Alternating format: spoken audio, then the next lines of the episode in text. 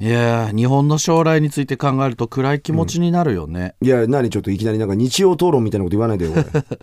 えいや本日の今時用語ね、うんはいはい2025年問題っていうんですけどおうご存知2025年でしょそうこれあの昭和の元号で換算したらちょうど100年目ですから、あぴったりね昭和100年だから昭和100年 二度あることは三度あるいやそんなこと昭和初期の大恐慌また勃発みたいそんななことないです経済不安そうじゃないのあのね、2025年問題っていうのは、ん日本の4人に1人がう75歳以上の後期高齢者になる出た超高齢化社会になるという問題なんですいやいやいやいやだから、んこう医療とか介護とか福祉っていういろんな、ね、分野あるでしょ、えこう需要が高まってうんうんうんうてん財政バランス社会保障の財政バランスがね崩れるっていうこあとでだししょあの噂のあの団塊の世代って言われる人たちでしそょうそうよあの人たちがドドッと75歳以上になるって話ですあよるのよこれねオリンピックだなんだ浮かれてる場合じゃないですよあこれなんか有効本当なに対策とかないんですかいやないでしょー子供のかだってん25年だよ、うんうんうんもうあと10年だようんだそしたらもう今から子供生まれたって10歳じゃまだ支えきれないでしょお年寄 りまあでもね、あのーあんま暗い話だけな気はしないけどね、そうや、アンチエイジングじゃないけど、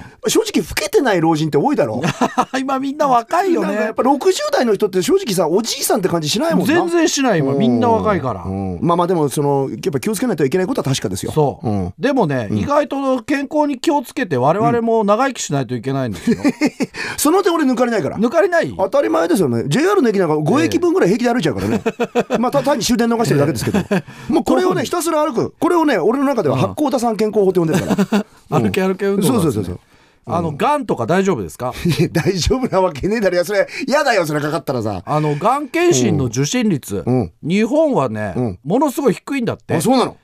OECD っていうね、んうん経済協力開発機構の主要国の中でもね、最低レベルの最低あそんな低いのそうこれはやっぱ早期発見やっぱいかなきゃいけないでしょだだって今はもう僕ら40周辺ですよ、うん10年後だともう50ですよこれね何が怖いってね、短い単語が出てこなくなる可能性が怖い ね短い単語が出てこない、うんそうそうそうそううんあ長い単語が出てこないのは30代で、そうそういやもうこの40間代危うかったのさええ「地頃」って単語が出てくるのに8時間かかったから危なないなジゴロが出てこない10年後俺51だからね全然今時用語じゃないです危ねえぞというわけで、うん今日の今時用語は2025年問題、はい意味は超高齢化社会が到来して医療、介護福祉サービスへの需要が高まり、社会保障の財政バランスが崩れてしまうことでした、油断できないぞ